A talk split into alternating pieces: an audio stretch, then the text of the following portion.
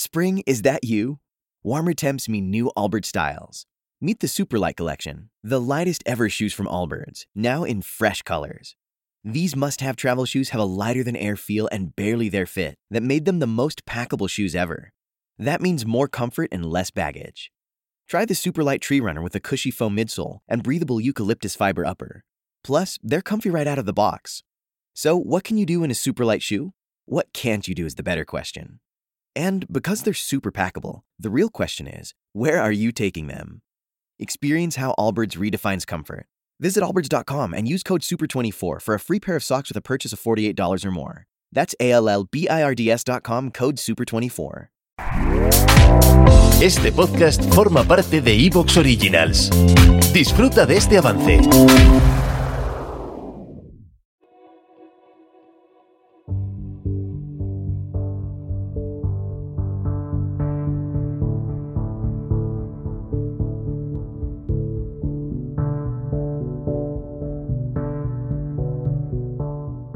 La semana pasada hablábamos de una idea sugerida por este estudio hecho en 2010 o comenzado en 2010, publicado en 2011, que empezó con una muestra de más de 2.000 personas y llegó hasta las 10.000.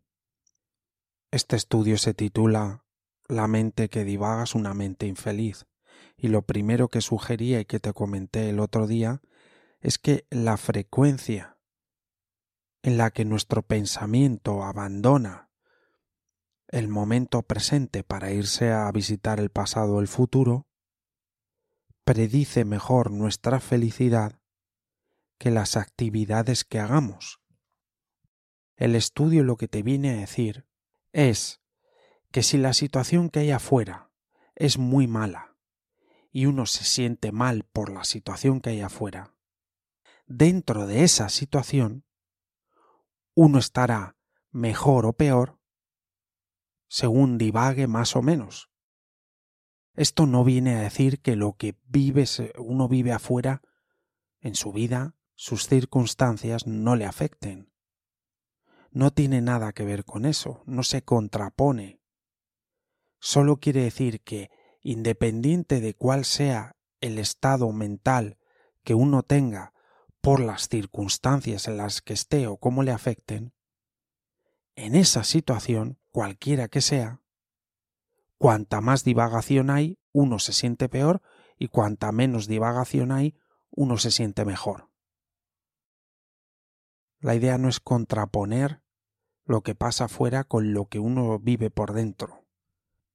La idea es saber que lo que uno tiene por dentro lo que se mueve en la vida interior de uno afecta de manera decisiva a cómo uno está.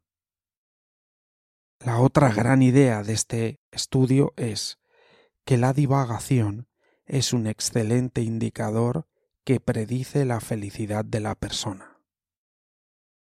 Si esto fuese una escala de 0 a 10 y dijésemos que el estado neutro es el 5 y a partir de ahí es el estado de sentirse bien y debajo del 5 empieza el estado de sentirse mal hasta sentirse muy mal en el 0 o muy bien en el 10, la mayor parte de las personas merodeamos ese 5.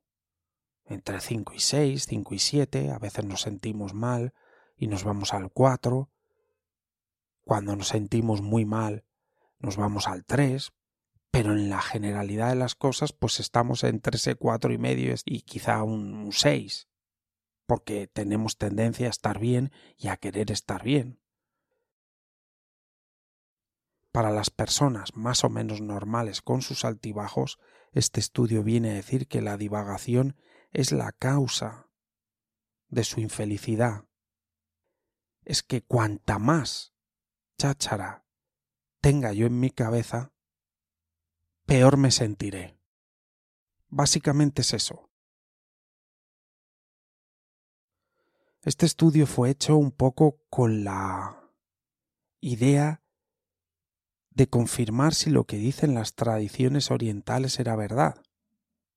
Las tradiciones orientales buscan la calma mental y el silencio mental. no la mente en blanco, sino una mente más suave. De hecho, los estudios científicos dicen, por ejemplo, en el tema de la meditación, que decae la activación mental, los ciclos por segundo a los que trabaja la mente, cuando se hacen estas prácticas, para pasar a un ritmo que no es dejar de pensar o quedarse así inalvis, para pasar una cadencia mayor, a una mente más ecuánime. Y en este estudio se separaba incluso por actividades, la cantidad de divagación que hay. Incluso se llegó a la conclusión que teniendo relaciones sexuales divagamos un 10% del tiempo. Es llamativo, pero también es un porcentaje bajo. Pero, por ejemplo, duchándonos, parece ser que un 65% del tiempo divagamos. Y otra cuestión clara es que la divagación nos retira, esto lo hemos dicho aquí muchísimas veces, nos retira de la realidad. El hecho de pensar ya nos retira un poco de la realidad. No estamos ya en contacto con lo que está pasando. Digamos que nos hemos ido a ver como una pantalla en la que estamos pensando, entregando nuestra atención a nuestro pensamiento. Pero nuestro pensamiento es completamente necesario, es una parte esencial de nuestra vida, es lo que es una de nuestras grandes características como seres humanos, con lo cual hay que pensar. Y hay que prestarle atención a lo que se está pensando. El pensar puede ser como el comer. Podemos pensar lo necesario Igual que podemos comer lo necesario, y si comemos lo necesario estaremos muy equilibrados físicamente. Pero imagínate que empezamos a comer más de lo necesario, que empezamos a pensar más de lo necesario, el cuerpo empieza a notarlo y empieza a acumular peso. Por lo mismo que puede haber divagación en un porcentaje no muy alto, no es un problema. ¿Qué ocurre cuando comemos mucho de más?